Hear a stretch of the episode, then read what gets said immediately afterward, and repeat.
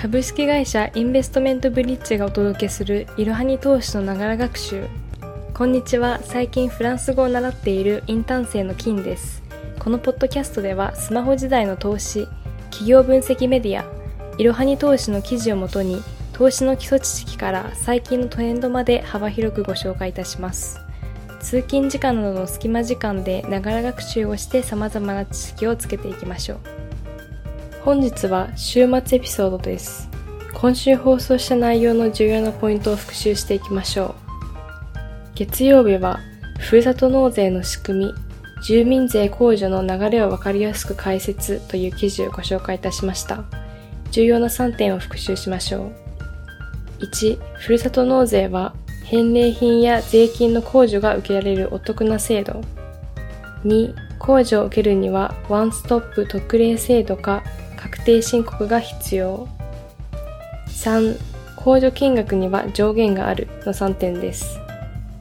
水曜日は天馬川銘柄とは天馬川候補は予想できるという記事をご紹介いたしました。重要な3点を復習しましょう。1、天馬川とは10倍以上の株価成長を見せる銘柄のこと。2、天馬川株の予想は投資経験者でも難しい。3、大きなリターンを狙えるがリスクもあり、中長期目線の投資が必要の3点です。金曜日は不動産クラウドファンディング小槌についてご紹介いたしました。まだご視聴されていない方はエピソード142からご視聴ください。来週は信託報酬、利回りくんの評判、資産運用についてです。では、良い週末をお過ごしください。本日も最後までご視聴いただきありがとうございました。ぜひこの番組への登録と評価をお願いいたします。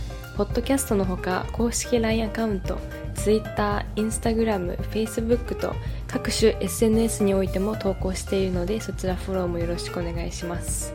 ローマ字でアットいろはに投資です。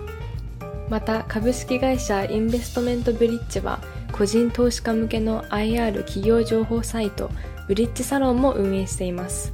こちらも説明欄記載の URL よりぜひご覧ください。